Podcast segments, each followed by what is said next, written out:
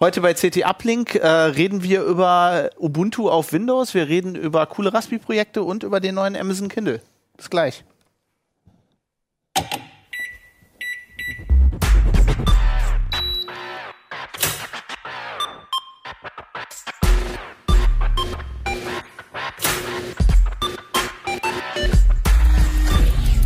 CT Uplink. Moin, willkommen bei CT Uplink. Ähm, die neue CT ist am Kiosk und wir reden über coole Themen daraus und äh, auch über ein Thema, das wir bei Heise Online besprochen haben. Ich bin Fabian Scherschel. Äh, Johannes Merkert. Peter Siering.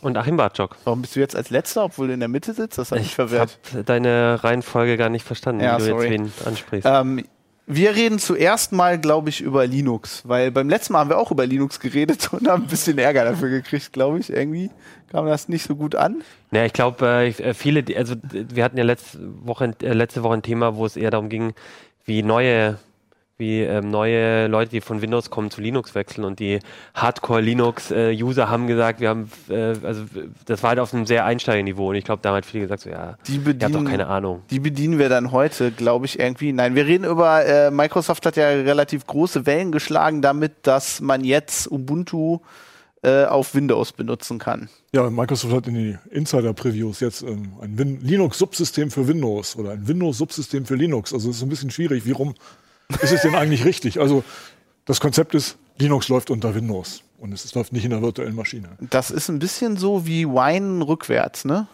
Ja, ich, ich habe bei diesem Vergleich mit Wein immer gezuckt, weil äh, Wein ist ja, also in Wein im Namen steckt ja, dass es kein Emulator ist, aber letztlich bildet es die Aufrufe, die Windows-Programme machen, ab auf Linux-Aufrufe.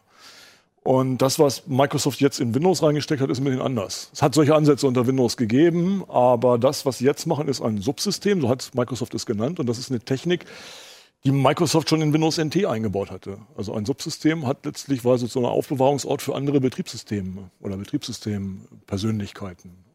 Das habe ich in deinem Artikel auch gelesen, das war mir überhaupt nicht klar. Ja, also das fing an mit, äh, also, unter, also es gibt das Windows API und unten drunter gibt es noch ein NT API und ähm, an, diesen, an dieser Stelle dockten halt diese Subsysteme an. Für POSIX hat Microsoft eins geliefert von NT und das haben sie dann irgendwann rausgeschmissen und für OS 2 gab es ganz kurz mal eins. Windows ist auch eins. Und äh, inzwischen weiß man mehr über dieses Linux-Subsystem, auch mehr als wir ins Heft schreiben konnten. So kurz vor Druckbeginn hat Microsoft äh, noch mal ein bisschen technische Dokumentation rausgegeben, beziehungsweise sie haben erzählt in einem Video, was sie da eigentlich gemacht haben. Und ähm, ich hatte, ähm, um mir das näher angucken zu können, mal dieses alte Unix-Subsystem installiert, also das POSIX-Subsystem und dann die Services für Unix, die gab es bis Windows 8. Und hatte mir hatte das verglichen mit dem Linux-Subsystem, in dem Ubuntu läuft, und das ist technisch eben anders.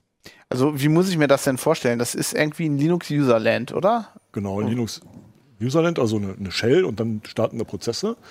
Und äh, was sie gemacht haben, ist, ähm, sie haben überlegt, an welcher Stelle können wir sowas ansetzen. Und die eine Möglichkeit wäre sozusagen das, was im Userland vorhanden ist, an Linux-Funktionen nachzubilden.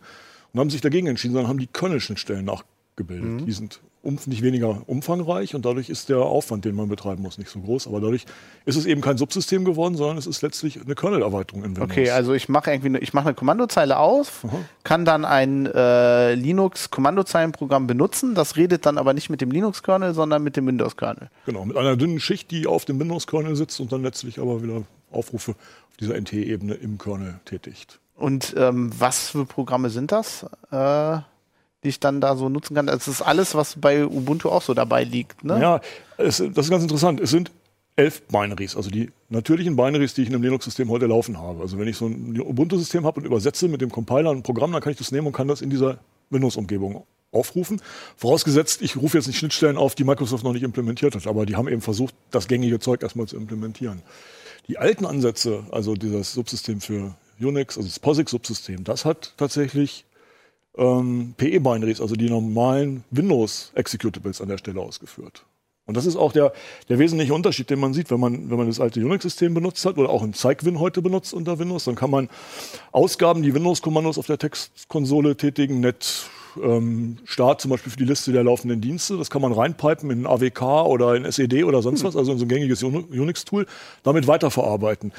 Dieses Ubuntu in einem, in einem Windows in der Preview ist im Moment gekapselt, das geht nicht. Da kann ich nur 11 Binaries, also nur Linux-Binaries aufrufen. Das ist also so, so ein bisschen fremdkörpermäßig im Moment. Du hast das mal äh, mitgebracht, ne? Damit ich habe das, mal mitgebracht. Ähm, also es ist schon ganz skurril, dass man nach der Bash suchen kann unter Windows. und dann klappt aber so ein ganz normales äh, Fenster auf, was man auch ähm, kennt für, für, für die Eingabeaufforderung unter Windows. Ähm, wenn man sich anguckt, wie ist das im System verankert, dann habe ich hier mal ähm, Pfad vorbereitet, nämlich des angemeldeten Benutzers. Da liegen alle Dateien des Unix Userlands oder des Ubuntu Userlands in dem Benutzerprofil des Benutzers. Das heißt, wenn ein zweiter Benutzer auf der Maschine das benutzen will, wird es wieder runtergeladen mhm. und in dessen Home-Verzeichnis abgelegt. Ja. Und ähm, das ist schon irgendwie ein bisschen Kulturschock, ne? Das ist so, ja, die Leute haben gesagt, die Hölle friert zu. Also da sind tolle Sprüche auch zu gemacht worden. Ne? Die, die eigentliche Installation geht halt im Moment nur in der Windows 10 äh, Insider Preview.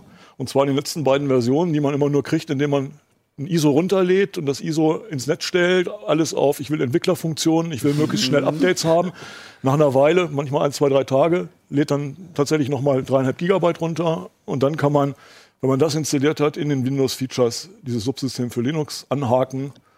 Dann bootet der Rechner neu und wenn man dann das erste Mal nach einer Bash sucht, dann äh, wird der eigentliche Download gestartet für den Benutzer und dann kann man loslegen. Aber eigentlich ist das die Windows-Version, die man nicht unbedingt haben will, ne, wenn man da tägliche Arbeit mitmacht. Nein, ist nicht empfohlen, weil sie ganz viele Telemetriedaten zu Microsoft funkt und so weiter. Also das ist nicht so der ähm, empfohlene Weg. Es ist eher was, was man in der virtuellen Maschine oder auf einem Testrechner probiert.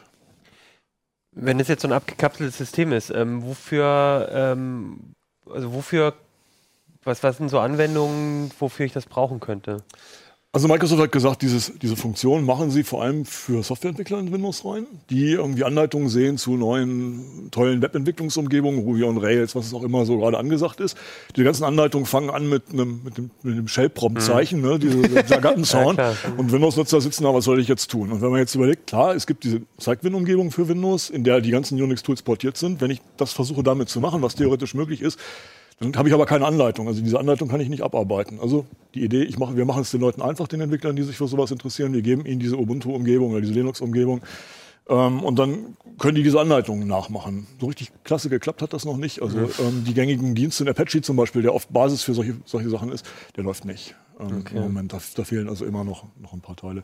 Interessant finde ich, dass inzwischen jemandem gelungen ist, nicht nur Ubuntu, sondern auch Fedora da mhm. reinzubringen. Das habe ich auch verfolgt. In dem, in dem Dateien ausgetauscht werden ja.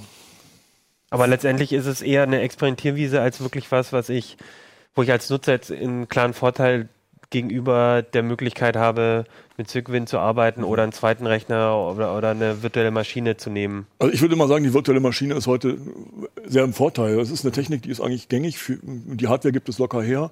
Und man hat bei einer virtuellen Maschine immer die Möglichkeit, einen Schnappschuss zu machen. Also zu sagen, mhm. an, an, dem Punkt habe ich jetzt, fange ich jetzt was Kritisches an zu konfigurieren in Linux, mache ich einen Schnappschuss. Wenn das nichts wird, gehe ich wieder zurück. Ist in dieser Technik nicht vorgesehen. Microsoft vergleicht sich so ein bisschen mit den Containern, weil es letztlich eine benutzerspezifische Geschichte ist. Sie haben mhm. auch angekündigt, mehrere der Umgebungen für einen User zur Verfügung zu stellen als Perspektive. Im Moment ist es immer nur eine. Ist ja auch sowas eigentlich wie ein Container, ne? Du hast ein Userland und das nutzt dann. Äh, Im Grunde ist es eine große, große, große ZIP-Datei, die wird ausgepackt mit all den Dateien. Also hat schon gewisse Ähnlichkeiten dazu.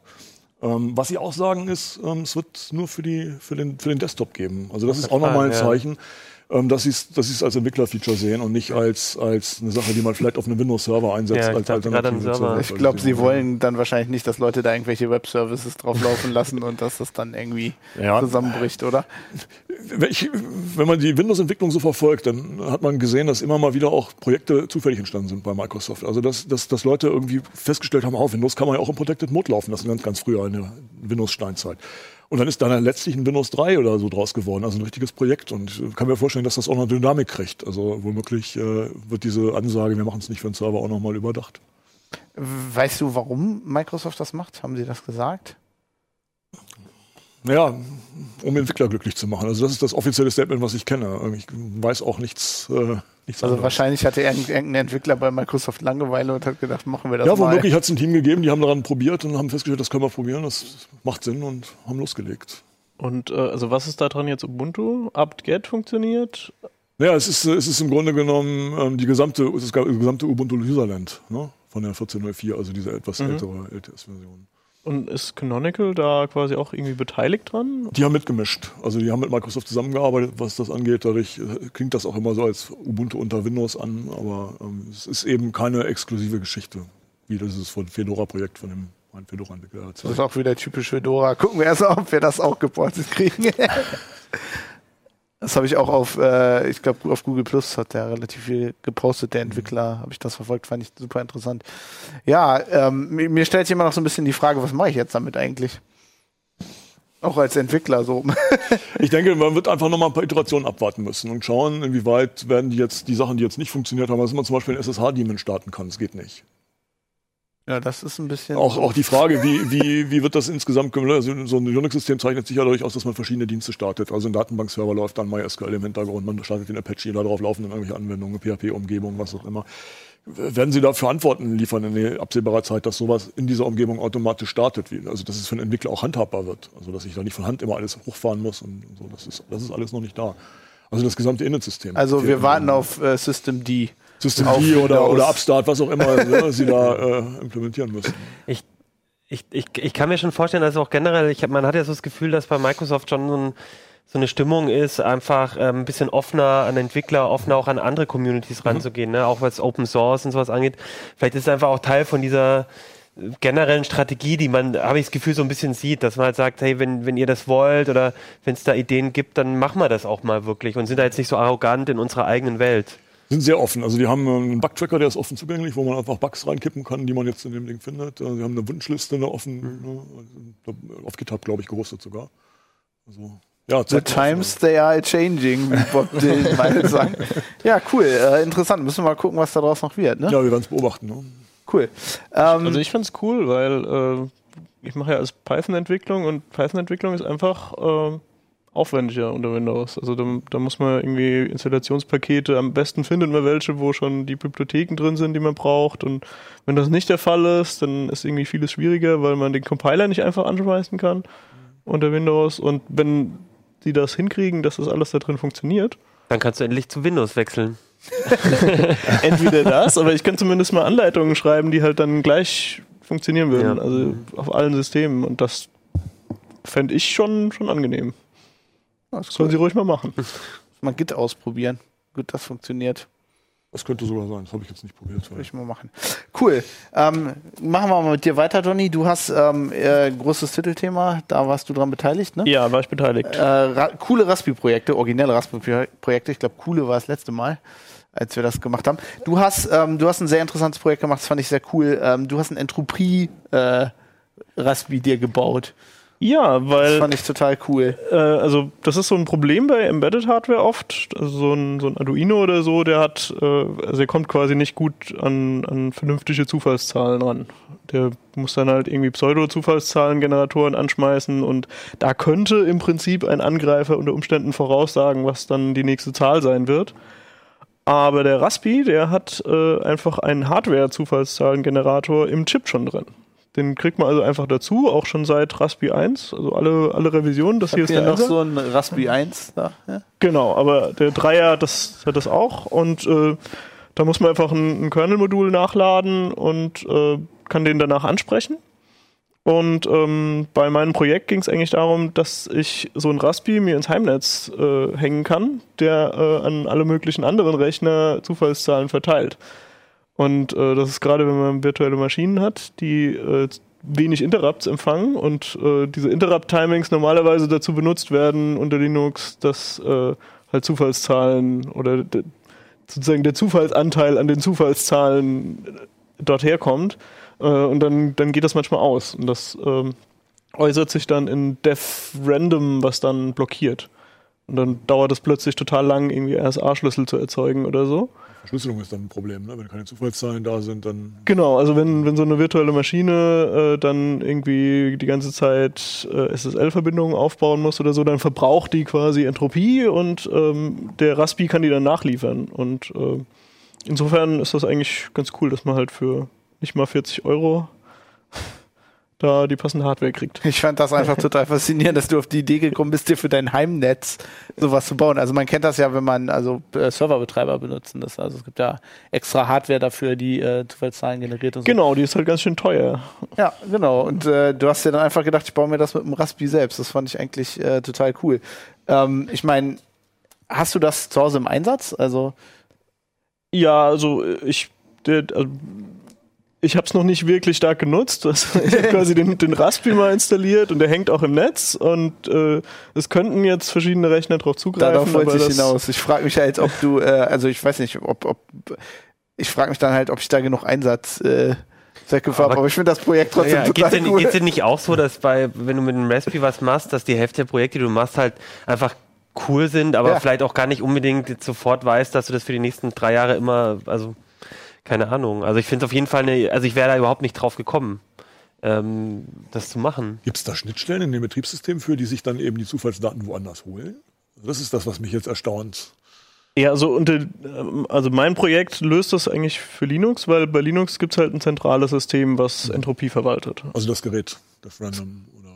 Also äh, das, das funktioniert dann so, dass also es quasi einen Daemon gibt auf einem Linux-Rechner, der sich vom Raspi die Zufallszahlen lädt und die dann in den Kernel einspeist. Und der Kernel würfelt die nochmal mit allen anderen Zufallsquellen durch und gibt es dann über DevRandom raus. Das heißt, äh, unter Linux können dann eigentlich alle Anwendungen, die DevRandom benutzen, können das äh, auch benutzen. Und tun es auch. Also Die, es genau, nicht, die tun das auch, weil die, die, die, ja. die standardmäßig auf DevRandom zugreifen Ja. und also die haben genau, dann du auch musst was da davon. nichts, genau, du musst Eigentlich nichts ändern. bräuchte man das für einen Router. Wir hatten mal so Geschichten, wo halt äh, Router, die halt so relativ äh, billige Hardware und so, so RISC-Chips hatten. Da gab's, da gab's äh, mal ein paar Geschichten, dass die nicht genug Entropie hatten, weil die irgendwie, ich glaube, der Linux hatte da auch mal äh, einen relativ äh, krassen Bug. Der hat dann halt einfach äh, nicht genug Entropie geliefert. Also für so ist das ja cool. Also weil alles, was irgendwie verschlüsselte Verbindungen aufbauen muss, braucht das halt ständig. Ne? Ja, da, also die für die, die Routerhersteller, die können ja in ihre meistens Linux-basierte Firmware, äh, könnten die das im Prinzip einbauen. Also unter Windows ist es halt so, dass ähm, Windows hat sowas wie DevRandom nicht. Also da gibt es keine Zufallszahlen-Schnittstelle, die blockiert, sondern es gibt nur eine, die Pseudo-Zufallszahlen liefert und Windows integriert da auch ähm, so viel Entropiequellen, wie es kann. Aber es gibt äh, auch keine Möglichkeit, da jetzt von außen was einzuspeisen. Also das ist sozusagen alles gekapselt und man, man kriegt einfach Zahlen und muss hoffen, dass sie zufällig genug sind. Was sie wahrscheinlich in den meisten Fällen sind, aber halt auf einer virtuellen Maschine ist es nicht, nicht mehr ganz so sicher. Aber ähm, also, Also man kann halt in die Programme selber das dann einbauen, dass die diese Schnittstelle benutzen und Also Windows, also bei Windows ist dann so, dann wirft er dir eine Zahl raus, äh, egal was ist, und du, du, du kannst aber nicht einsehen, also bei, dass, dass da jetzt genügend Entropie drin war. Also das System, selbst wenn das System nicht genügend schafft, ähm, durchzuwürfeln, sage ich mal, würde es es dir nicht sagen, sondern du kriegst halt eine Zahl und weißt aber nicht, wie zufällig, also ob das, ob das eigentlich äh, zufällig genug ist oder nicht. Ja, also äh, bei diesen Zufallszahlengeneratoren, also das ist dann irgendwie Mersenne Twister oder so, die haben so einen internen Zustand von äh, ein paar Bytes halt. Äh, und wenn man, also wenn ein Angreifer diesen Zustand kennen würde, dann könnte er die nächste Zahl vorhersagen. Okay. Und ähm, damit das also praktisch völlig ausgeschlossen wird, auch über, keine Ahnung, Spulen, Fiepen mit Mikrofonen abhören oder so. Es gibt ja so ziemlich exotische Angriffe. Kollege teilweise. hatte vorgeschlagen, die Soundcard auf dem Raspi dafür zu benutzen, weil die sowieso schon so rauscht. Ja, also man man kann auf dem Raspi auch zum Beispiel die, die Raspi-Cam, da kann man auch äh, Dinge abfilmen, keine Ahnung, eine Lavalampe abfilmen und das als Zufallsquelle benutzen. Das würde im Prinzip auch mit dem gleichen Zufallsserver funktionieren. Also der Trick ist halt einfach, wenn ich regelmäßig irgendein Ereignis habe, was tatsächlich zufällig ist, was ein Angreifer niemals vorhersagen kann, dann bin ich halt sicher, dass der, Zuf also der Pseudo-Zufallszahlengenerator einfach unvorhersagbare Zahlen generiert danach. Das müssen wir betonen, dass das Pseudo-Zufallszahlen sind, weil äh, ja, da kriegt man, äh, wenn man Tickermeldungen darüber schreibt, muss man es auch jedes Mal betonen, weil unser Forum da sehr aufpasst. ähm, nee, aber stimmt schon, ist, ist, ja, äh, ist ja wichtig. Ich fand äh, noch ein ganz anderes, also hier war noch ein anderes Projekt, was ich auch noch sehr interessant fand, das war vom, äh, von Mirko Dölle. Genau, das ist auch so, so ein bisschen hackermäßig. Genau, das halt. ist voll in meinem Themengebiet. Der hat sich halt so ein Man in the Middle äh, Raspi gebaut, den du in dein Netz rein tun kannst, ne? Um Genau, da, da lohnt sich halt wirklich den Raspi 3 zu haben, weil der eine WLAN-Schnittstelle integriert hat. Und äh, er hat dann halt an USB noch einen weiteren Ethernet-Port angeschlossen, sodass er halt äh, quasi den integrierten Port an den Router anschließt und den zweiten dann an die Geräte im Heimnetz, die er abschnorcheln will. Und äh, erklärt halt auch in dem Artikel, wie man dann äh, in einigen Fällen auch SSL-Verbindungen aufbrechen kann. Ja, ist total gut. Also wir, wir haben Wir das zum Beispiel bei uns Handys ab und zu. Genau, wir machen das, war ja auch schon ein paar Mal in der Sendung, dass wir bei, ähm, bei Smartphones das gelegentlich machen, auch übrigens bei E-Book-Readern haben wir das auch nämlich schon mal gemacht, ähm, weil da eben, äh, weil man oft halt nicht so, so leicht sieht auf dem Gerät, äh, vor allem wenn du ein proprietäres System hast, irgendwie so, äh, was passiert da genau und dann manchmal hört, stellt man sich einfach mal dazwischen. Und wir haben dazu ein Netbook damals auch gebastelt äh, mit mit drei Cups noch und mit äh, Ronny hat da glaube ich auch ein bisschen Ja, das mitgeholfen. gibt's auch noch, ne? Genau, Das- haben wir auch, haben wir auch noch da, wo wir genau dasselbe machen. Aber wir haben halt ein ganzes Netbook dahin stehen, fährst du dein, dein Linux hoch, kannst halt mit, mit Skripten und so, aber das ist natürlich viel praktischer, einfach den Raspi da zu nehmen. Den kannst du dann Und einfach den, zwischen deinen Genau, und den kannst du auch, der ist auch noch mal mobiler als das Netbook, sag ich mal. und, ähm, und das ist einfach eine super praktische Lösung, wo ich ja auch sofort, als Mirko kam, da ganz freudestrahlend so, ey, braucht euer Netbook nicht mehr. Ich habe da mal mir was überlegt. Und finde ich total klasse. Das sind genau die Sachen, wofür man dann so ein Raspi benutzen kann. Und das ist ja auch ein Projekt, das kann man auch mal für ein paar Monate mal, um ein paar Sachen auszuprobieren, um seinen eigenen Smart TV mal abzuhören, um ein paar Sachen zu machen.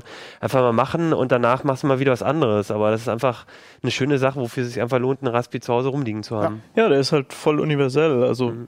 äh, es gibt halt die Möglichkeit, den als Man in the Middle zu nehmen, aber zum Beispiel haben wir auch einen Artikel, wo man einfach Kodi installiert und dann einfach einen Fernseher anschließt. Ja. Also Das widerspricht sich nicht, man tauscht die Speicherkarte und Genau, schwupps ganz- ist das, das Ding meine ich halt, ja. ne? ja. So, Dann hast du das halt äh, dann Also einfach das ist die bequemste Art. Mhm. Äh, eine Menge Dinge könnte man sogar parallel betreiben. Ich Wobei man natürlich nicht immer einen Man in the Middle in seinem Netzwerk haben will. Kommt, Nee, ja. kommt drauf an, wenn's aber- mein Man in the Middle ist.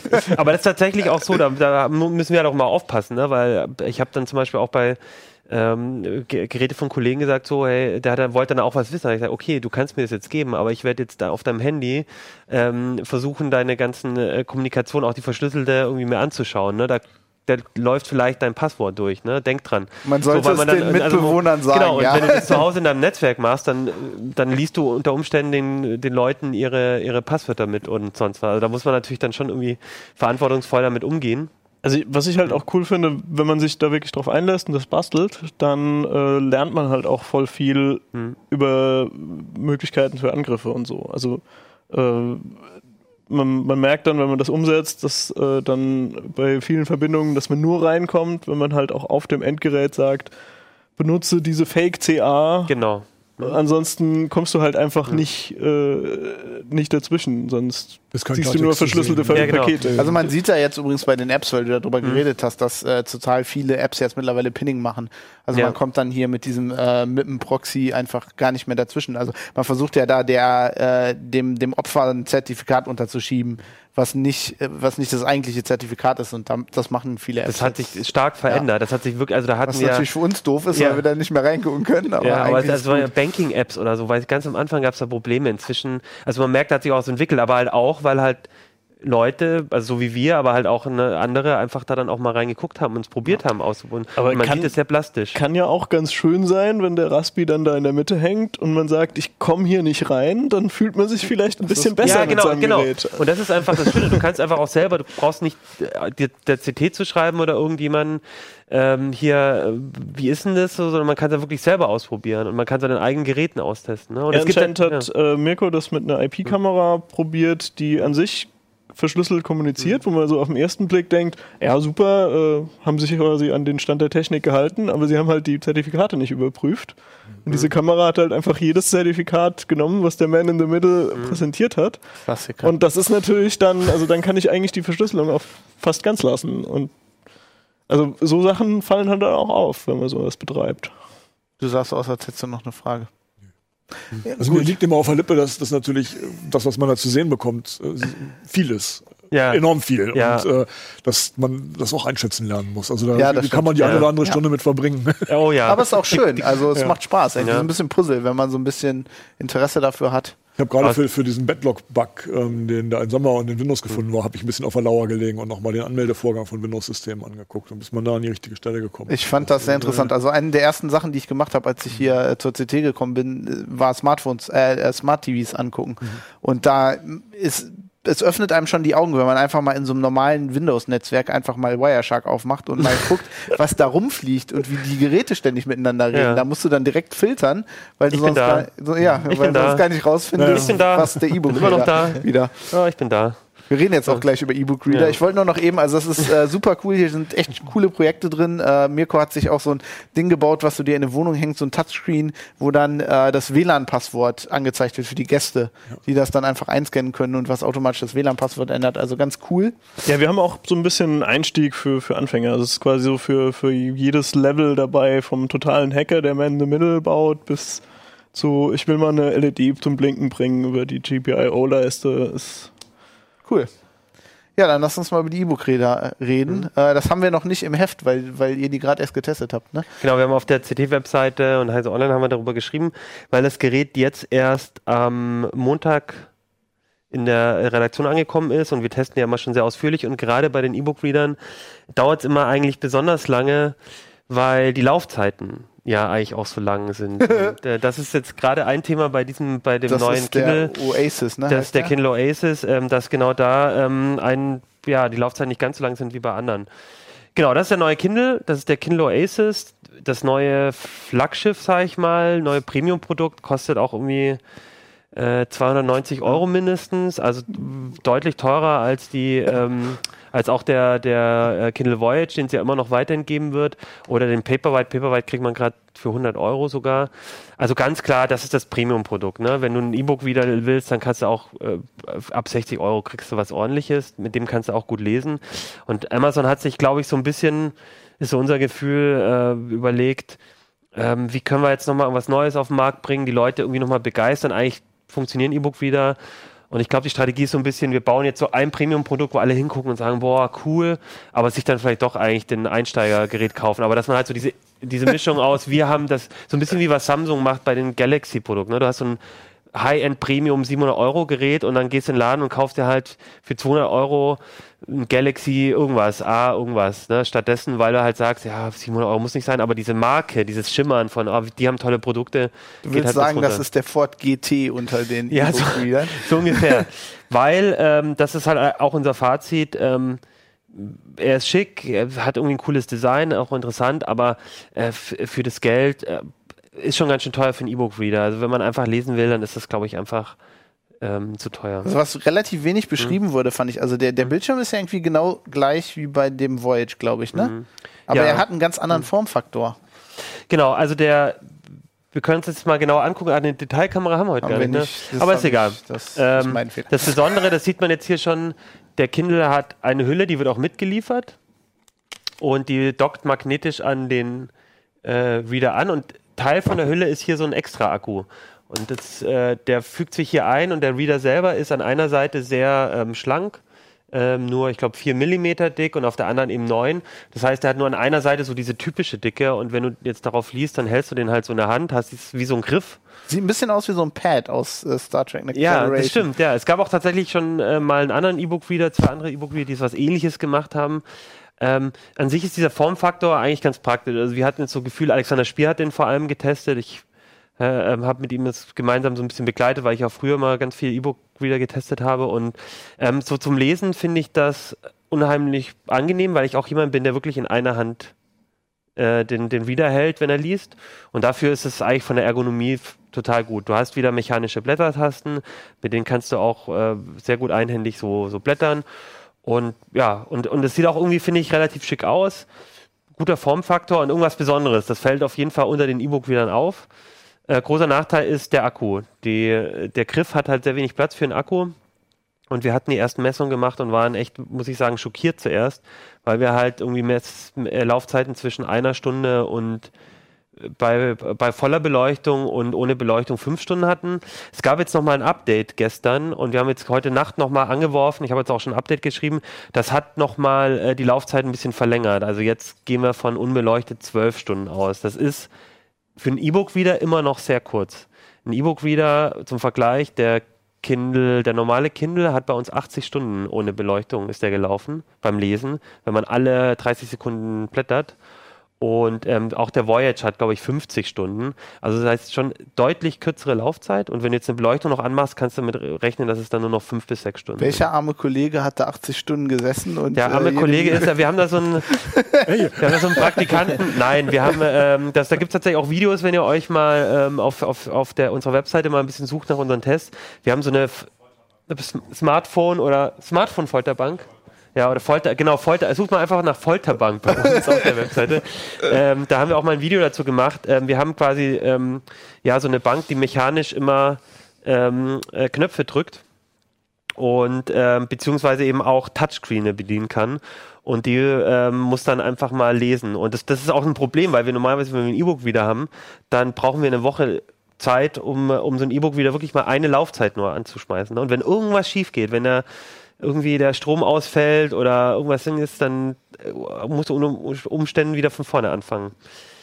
So, aber bei dem ist es nicht ganz so, weil der nur mit diesem Ey, nur eine Stunde hält. Nicht, nicht so lange hält. Also es ist nicht ganz so dramatisch, wie jetzt unser erster Eindruck war, aber es ist immer noch, also es ist ein großer Nachteil, den man Mhm. bei anderen Widern eben gegenüber anderen Widern dann hat. Was ja bei dem Kindle immer, also eigentlich Ja. bei allen E-Book-Readern so schön war. Man muss die nicht wie ein Genau. Handy jederzeit laden. Man kann die auch mal eine Woche einfach so Ja. benutzen.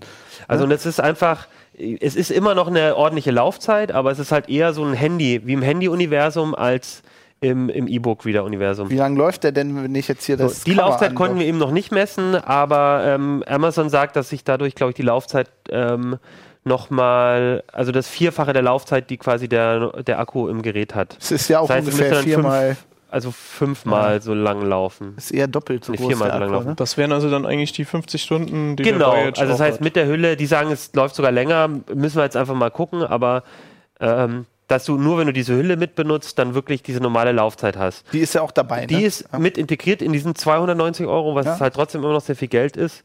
Ähm, und wenn du den jetzt so benutzt, kannst du natürlich dann den auch einfach so als Reader benutzen. Dann hast du dann halt so wie deinen normalen Reader, hast aber die Hülle dazu.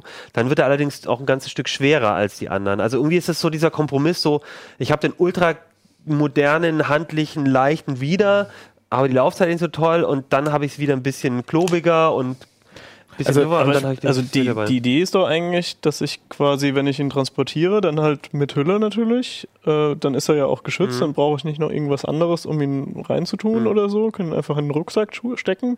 Da ist wahrscheinlich das Gewicht egal, weil das ja, Ja. immer noch ein ziemlich kleines Gerät ist. und wenn ich ihn rauspacke, dann Und lese ich dann einfach kannst nur- du halt wahrscheinlich Ja, am genau. ausgestreckten Arm Ja. ewig lang lesen, weil Genau. dieses, dieses Reststück nur aus Display und Mini-Akku, das ist ja wahrscheinlich extrem Ich, leicht. ich muss ja eh sagen, ich weiß nicht, wie euch das so geht, ne? aber ich finde E-Book-Reader ja sowieso total leicht. Also ich meine, ich lese, ich habe neulich noch hier irgendwie Game of Thrones im Hardcover gelesen. Das, äh, das ist Mhm. Da kannst äh, ja ganz andere Liga. Ja. ja, also genau das ist der Gedanke, äh, was, was, was John jetzt auch gesagt hat. Das ist eigentlich so der Gedanke aus dieser Mischung. Ähm, wenn man das sagt, dass das ist genau das, was ich will, dann funktioniert das auch gut, ja, dass du einfach genau diese Hülle als Transportmedium hast und er lädt dann auch mit der Hülle tatsächlich einfach das Gerät weiter. Ähm, trotzdem ist es so ein, haben wir das Gefühl, trotzdem so ein leichter Kompromiss, den man halt damit eingeht und das ist halt einfach teuer. Also unsere Empfehlung ist eigentlich, ähm, also es funktioniert, wenn man sich dem eben bewusst macht, also dass die Laufzeit dann eben die entsprechende Nachteile bei Laufzeit, aber von der Ergonomie, von dem Handling ist es ein toller Reader, aber man muss sich einfach gut überlegen, ob man das wirklich braucht, weil auch der, der Voyage, der äh, glaube ich 100 Euro günstiger ist, auch der Paperwhite, der 200 Euro momentan günstiger ist, günstiger ist oder auch der einfachste Kindle von allen, der 240 Euro günstiger ist und viele andere Reader auch von anderen Herstellern. Die können halt, wenn es dir nur ums Lesen geht, auch erfüllen das auch gut. Ja, und ich meine, die, die Dinger halten ja auch relativ lang. Ne? Also ich habe den ersten Paperwhite gerade im Einsatz. Äh, meine Frau benutzt noch den zwei Modelle davor. Ich meine, die halten einfach ewig. Da fragt man sich halt, muss ich mir jetzt unbedingt einen neuen kaufen? Nee, also ich glaube, wenn du, wenn du eh schon einen hast, und vor allem wenn du einen relativ aktuellen Paperwhite hast oder einen Voyage, würde ich mir gut überlegen. Dann ist es eher was, um vielleicht auch mal jemanden zu beeindrucken oder wenn man wirklich jeden Tag viel liest und sagt, ich will, mir ist es das wert.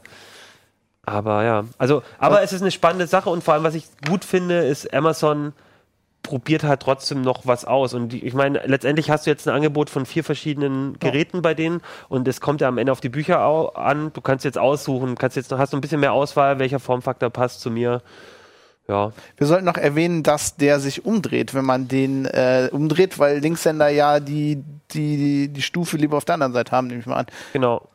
Ja, ich habe tatsächlich, was ich jetzt noch nicht gemacht habe in der Kürze der Zeit, ich, ich möchte den unbedingt nochmal ähm, auch meiner Freundin vorbeibringen, weil die Linkshänderin ist. Ähm, und dass die mal ein bisschen liest, ob das, aber so von meinem Gefühl her, wenn du den umdrehst, da ist ein Lagesensor drin, kannst du halt einfach auf der anderen Seite blättern. Und das, ja, funktioniert gut. Und wenn du den mit der Hülle hast und so liest, dann kannst du ja eh über einen Touchscreen auch weiterhin bedienen und dann ist es eh egal, wie rum du den, äh, hältst zum Blättern für den Links- oder Rechtshänder, ja. Ja, spannendes Konzept. Ich finde es gut, dass einfach ähm, nochmal was Neues ausprobiert wird. Aber ich glaube, letztendlich nicht für jeden der richtige Reader, allein deswegen des Preises. Ich frage mich einfach, ob man damit Leute beeindrucken kann. Also man beeindruckt doch eher Leute mit dem Buch, das, das man liest, dass man da jetzt so James Joyce liest oder so. Ja, das kannst du ja immer noch machen. Unser Test Aber das sieht man nicht, ist das Problem. Genau. Da steht außen nicht James Joyce ja. drauf. Unser Testbuch übrigens ist immer ist nicht äh, ähm, Game of Thrones, Ach, sondern wir nehmen immer Krieg und Frieden, weil wir auch natürlich ein Buch brauchen, dass man, das äh, dass man 80 Stunden am Stück lesen kann, ohne dass dann irgendwie das Buch zu Ende ist. Ich muss sagen, ich lese gerade eine vier Bücher Combo. Also ich habe Game of Thrones angefangen und lese die ersten vier Bücher als E-Book. Das ist grauenhaft, weil ich lese es seit Wochen und bin bei 10 Prozent. Das ist echt, das will man nicht. Du könntest unseren E-Book-Reader-Test da machen. ja, genau. Du kannst einfach alle Geräte testen und dann bist du am Ende nach einem fünf, fünf Geräte-Test bist du vielleicht endlich durch. Bis ja. mir der Daumen abfällt. Ja, cool. Ähm, ja, gibt es ja. eigentlich nicht mehr zu, zu sagen. Ja, ne? also würde ich sagen, online ist der, ist der, ist jetzt so ein ausführlicher erster Test, wo wir aber noch nicht alle Laufzeiten haben, weil wir es eigentlich gerade reinbekommen haben. Und im nächsten Heft äh, werden wir dann nochmal die ganzen Laufzeiten nachliefern. Mit Hülle, ohne Hülle, mit Update. Also da werden wir nochmal, glaube ich, Alex und ich nochmal mindestens ein, zwei Wochen wahrscheinlich auch beschäftigt sein, um dann wirklich alle, alle, alle Zahlen zusammen haben. Ähm, aber es ist einfach nochmal wichtig, ne? weil da, da möchte man sich ja auch ein bisschen auf, auf, auf die Werte ein bisschen verlassen und nicht bloß aufs eigene Gefühl. Cool. Ja, auf ct.de findet ihr das. Ähm, wenn ihr uns äh, schreiben wollt, Kommentare habt, auf Facebook äh, könnt ihr uns schreiben. Wir haben äh, unten unter den YouTube-Videos Kommentare.